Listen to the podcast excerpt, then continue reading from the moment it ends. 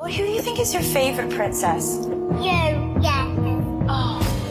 Ich bin Miriam Davidwandi und das ist Not Your Princess. In fünf Doppelfolgen sprechen wir über fünf bemerkenswerte Frauen. Wir erzählen von den entscheidenden Momenten im Leben dieser Frauen und darüber, ob und wie sie es geschafft haben, die Deutungshoheit über ihre Geschichte zurückzuerobern. I wouldn't be Serena if there wasn't Venus.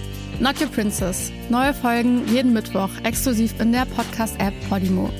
Die könnt ihr 30 Tage lang kostenlos testen unter go.podimo.com slash princess.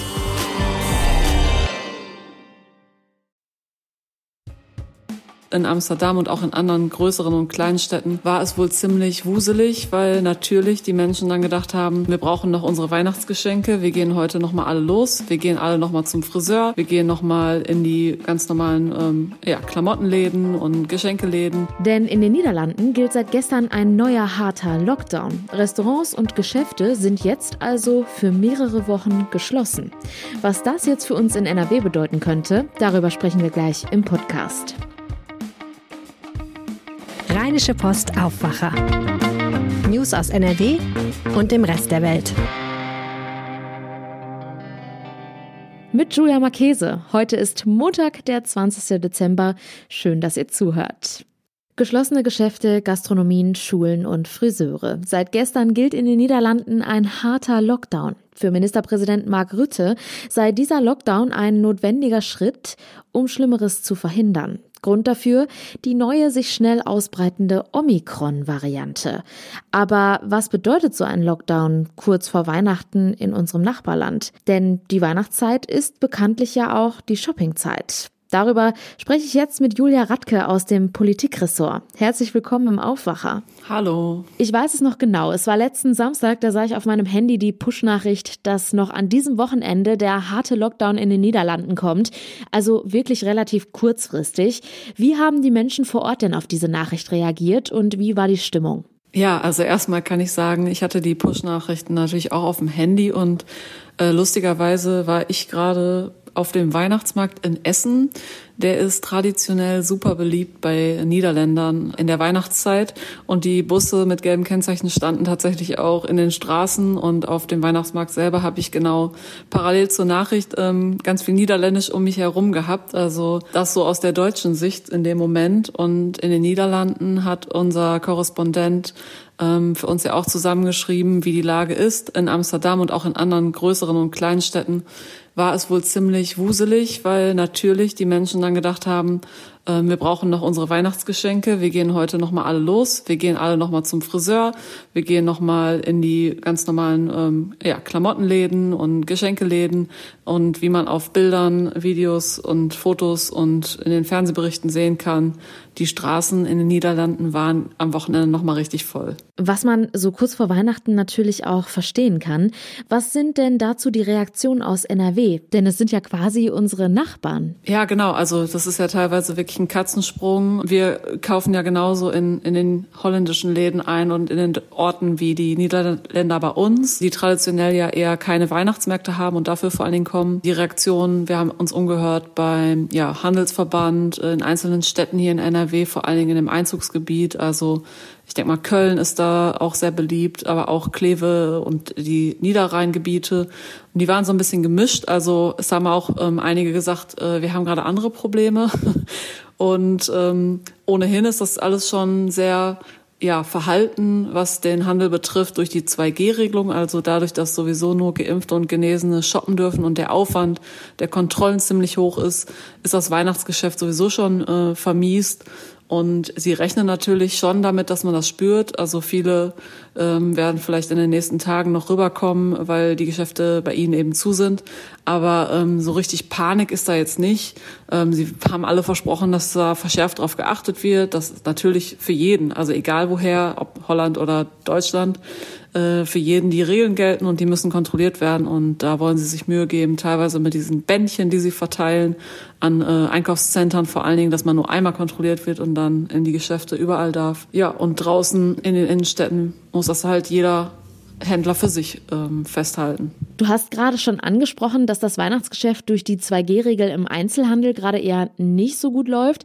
Ist es denn dann nicht sogar total gut, wenn jetzt in der letzten Woche vor Weihnachten noch mal so ein paar Touristen kommen? Für den Handel ist es mit Sicherheit gut. Ähm, die haben es auch, äh, kann man ja ganz einfach sagen, auch verdient. Äh, online ist schon letztes Jahr eine große Konkurrenz gewesen. Was heißt eine große? Fast die einzige Möglichkeit, an Geschenke zu kommen. Wir erinnern uns, wir waren vergangenes Jahr um diese Zeit ja im sogenannten, ja, harten Lockdown, was bei uns halt unter der Devise lief, Geschäfte sind zu. Und von daher ist es schon ein Vorteil. Das Problem ist, äh, dass ja mit dem Handel an sich das nicht getan ist meistens. Also wie ich am Anfang beschrieben habe, die Menschen ähm, gehen ja nicht nur shoppen, sondern sie gehen dann auch was trinken. Da wird die Stimmung ein bisschen ausgelassener. Es wurde gesungen auf dem Weihnachtsmarkt und da wurden die Abstände auch nicht immer eingehalten. Dann reisen die Leute ja auch in Bussen an und auch mit der Bahn und nicht immer im eigenen Auto. Also wenn wir uns jetzt mit Omikron beschäftigen, dann hat es das Virus, was sich ja eh schon noch mal viel schneller verbreitet als Delta, hat es halt dadurch noch viel leichter. Also das ist halt ähm, die Kehrseite der Medaille. Mit Blick auf die Omikron-Variante und dem eventuell noch zunehmenden Tourismus aus den Niederlanden, könnte uns auch ein harter Lockdown hier in Deutschland bevorstehen? Also das ist sehr unwahrscheinlich. Ähm, von ganz oben von Karl Lauterbach als Bundesgesundheitsminister wurde das am Sonntagabend schon abgeräumt. Ähm, er hat es zumindest für sehr unwahrscheinlich erklärt, dass das vor Weihnachten noch kommen wird, ein Lockdown in Deutschland. Ähm, für NRW gilt im Prinzip das Gleiche. Also Ministerpräsident Wüst hat sich am Abend nochmal quasi ausgesprochen, dass er sich zeitnah mit Bund und Ländern abstimmen will. Also er ist ja der Vorsitzende der Ministerpräsidentenkonferenz und sie wollen sich da jetzt vor Weihnachten in irgendeiner Form, es muss jetzt keine Ministerpräsidentenkonferenz sein, das wird nicht das ganz große Format sein, aber sie wollen sich nochmal einigen, wie jetzt man auf die Omikron-Variante reagieren kann. Und es gab am Abend ja auch noch eine Empfehlung des Expertenrats, der die Bundesregierung berät und die haben sich ähm, ja, für Kontaktbeschränkungen ausgesprochen. Also es wird keinen generellen Lockdown geben, keine Schließungen von Bereichen, aber wahrscheinlich wird es so auf die Kontakte gehen und ähm, dass jetzt vor Weihnachten nochmal appelliert wird, bitte reduziert nochmal die Kontakte, trefft euch nicht mit der gesamten Familie, vielleicht im kleinen Kreis nochmal dieses Jahr und so weiter. Also das ist wahrscheinlicher als ein Lockdown. Wir halten euch hier im Podcast natürlich über die aktuellen Entwicklungen auf dem Laufenden. Außerdem bekommt ihr jederzeit die neuesten Updates auf RP Online. Der Lockdown in den Niederlanden ist jetzt vorerst bis zum 14. Januar geplant. Vielen Dank, Julia Radke, für die Infos. Ja, gerne. Die Hochwasserkatastrophe hat uns gezeigt, wir müssen unsere Städte besser schützen und die Menschen besser warnen. Und einige Dinge sind da schon in der Mache. Das sogenannte Cell Broadcasting kommt zum Beispiel, damit Menschen in einem betroffenen Gebiet Warnmeldungen direkt auf ihr Handy bekommen. Es gibt aber offenbar auch Folgen des Hochwassers, die bisher nicht in den Blick genommen wurden. Und zwar rechnen Experten mit mehr Tagesbrüchen. Warum das weiß Kirsten Bialdiga, Chefkorrespondentin Referentin für Landespolitik der Rheinischen Post. Hi. Hallo. Der Hinweis auf mehr Tagesbrüche kommt von der Bezirksregierung Arnsberg. Wie kommen Sie da drauf? Ja, das ist, äh, also erstmal die Bezirksregierung Arnsberg ist die Aufsichtsbehörde für den Bergbau dort in der Region Arnsberg. Da fällt äh, das ganze Ruhrgebiet in, diese, in diesen Regierungsbezirk. Und daher sind das quasi die Experten für zumindest den Untertagebau im Land. Und der Experte Andreas Welz, das ist der Abteilungsleiter für Bergbau und Energie, der wurde am Freitag in den Landtag eingeladen und hat referiert zu dem Thema. Der muss alljährlich einen Bericht abliefern zum Stand des Bergbaus, wie viele ähm, Schächte inzwischen verschüttet sind. Äh, wir wissen ja alle, dass der Kohlebergbau, der Steinkohlebergbau schon 2018 komplett eingestellt wurde, aber das heißt ja nicht, dass dort nicht mehr gearbeitet wird. Es wird noch einige Jahre dauern, bis die ganzen Schächte verfüllt sind und so weiter. Also darüber berichtet er regelmäßig.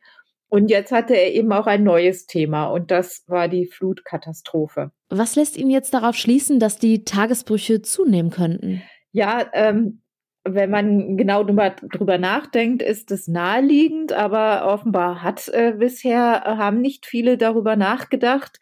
Es ist ja so, ähm, wenn das Wasser steigt, dann sucht es sich seinen Weg und bahnt sich den eben auch durch Schächte oder Gruben. Und das kann dann dazu führen, dass dort Erdreich unterspült wird. Und die Gefahr von Tagesbrüchen ist ja im gesamten Ruhrgebiet sowieso recht groß und wird dann durch Wasser und Hochwasser noch zusätzlich verschärft. Jetzt kann ich gar nicht aus dem Stand sagen, wo sich überall Schächte und Gruben bei uns in NRW befinden. Dass es die gibt, ist ja klar. Was muss denn jetzt passieren? Müsste das Land jetzt nicht genau abgleichen, wo diese Schächte und die vom Hochwasser betroffenen Gebiete sind? Ja, in, in einer idealen Welt wäre das wohl so. Also ich glaube, man kann sich äh, den Untergrund von Nordrhein-Westfalen, vor allem im Ruhrgebiet, so vorstellen wie einen löchrigen Käse. Also da ist kaum eine Region, in der es eben keinen Untertagebergbau irgendwann mal gegeben hat in der Industriegeschichte. Und daher hat äh, Herr Welz, äh, ich äh, sage nochmal zur Erinnerung, der, der Abteilungsleiter der Bezirksregierung in der Bezirksregierung Arnsberg, hat dann gesagt, das sei eine Generationenaufgabe. Es gebe zwar über 100 Kartografien, die das Bergbaugeschehen abbilden im Ruhrgebiet, also auf denen genau eingezeichnet ist, wo die Schächte sind, wo die Zechen waren und so weiter. Aber wo besonderes Gefährdungspotenzial liegt, das sei nochmal eine ganz andere Hausnummer. Und das könne man eben auch mit Blick auf Hochwasser äh, zurzeit nicht beantworten. Das heißt, was machen wir jetzt mit dieser Info?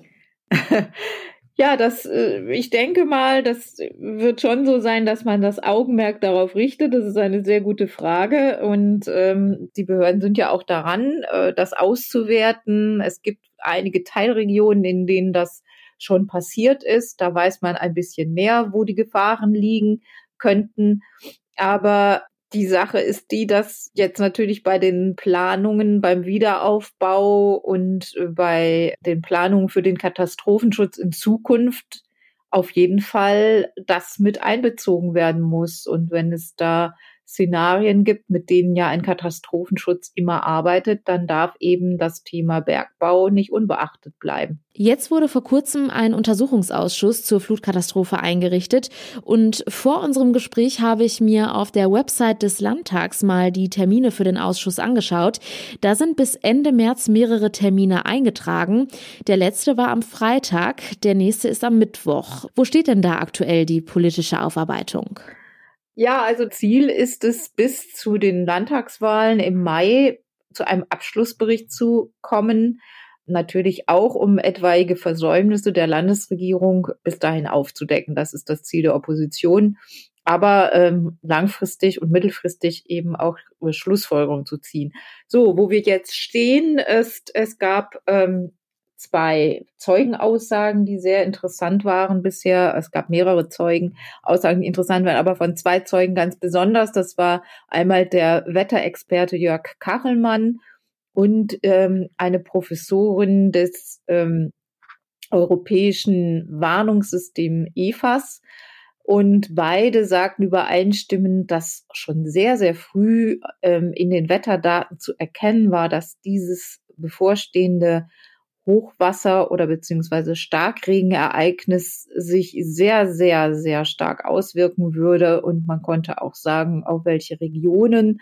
Also ähm, da war teilweise die Rede davon, dass schon am 9. oder 10. Juli recht genaue Vorhersagen zur Verfügung standen. Und die große Frage, die jetzt noch zu beantworten ist, ist die, warum denn diese Warnungen nicht die Verantwortlichen erreicht haben, was ja offenbar nicht geschehen ist oder vielleicht haben sie sie auch nicht richtig lesen können. Auf jeden Fall ist die These der Opposition, es hätten möglicherweise Menschenleben gerettet werden können, wenn denn rechtzeitig gewarnt und evakuiert worden wäre. Wie geht es dann jetzt für den Untersuchungsausschuss weiter? Ja, im, am Mittwoch kommen noch mal zwei interessante Zeugen. Einmal der jetzt, jetzt neue Ministerpräsident Hendrik Wüst und der Chef der Staatskanzlei, der auch im Juli schon im Amt war, Nathanael Liminski. Die beiden sollen etwas dazu sagen, ähm, wie die Behörden auf die Warnung reagiert haben, was da in der Staatskanzlei ankam, wie es weitergegeben wurde nun war Hendrik Wüst zu der Zeit noch Verkehrsminister und Armin Laschet war noch Ministerpräsident. Also da wird man sehen, was dann dabei herauskommen kann. Die Infos hatte Kirsten Bialdiger, Chefkorrespondentin für Landespolitik. Vielen Dank. Danke, gerne. Und das sind unsere Kurznachrichten. Die SPD-Fraktion im NRW-Landtag will die Karnevalsvereine mit einem Notfallfonds zusätzlich finanziell entlasten.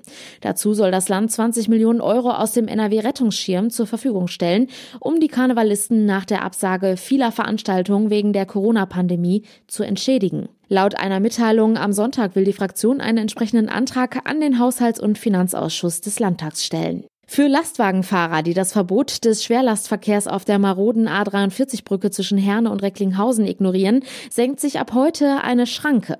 Zumindest in Fahrtrichtung Wuppertal soll die Wiege- und Schrankenanlage nach einem Testlauf in Betrieb genommen werden. Zu schwere Lastwagen werden dann auf die Umleitungsstrecken geführt und müssen mit Bußgeldern rechnen.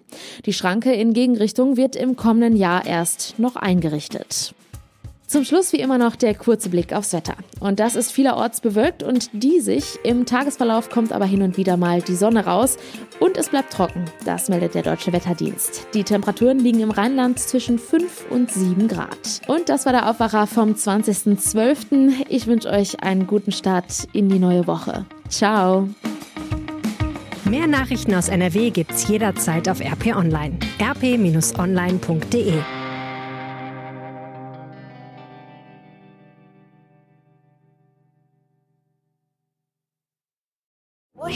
who do you think is your favorite princess? You, yeah. Ich bin Miriam Davidwandi und das ist Not Your Princess. In fünf Doppelfolgen sprechen wir über fünf bemerkenswerte Frauen. Wir erzählen von den entscheidenden Momenten im Leben dieser Frauen und darüber, ob und wie sie es geschafft haben, die Deutungshoheit über ihre Geschichte zurückzuerobern. I wouldn't be Serena if there wasn't Venus. Not Your Princess. Neue Folgen jeden Mittwoch exklusiv in der Podcast-App Podimo. Die könnt ihr 30 Tage lang kostenlos testen unter go.podimo.com slash princess.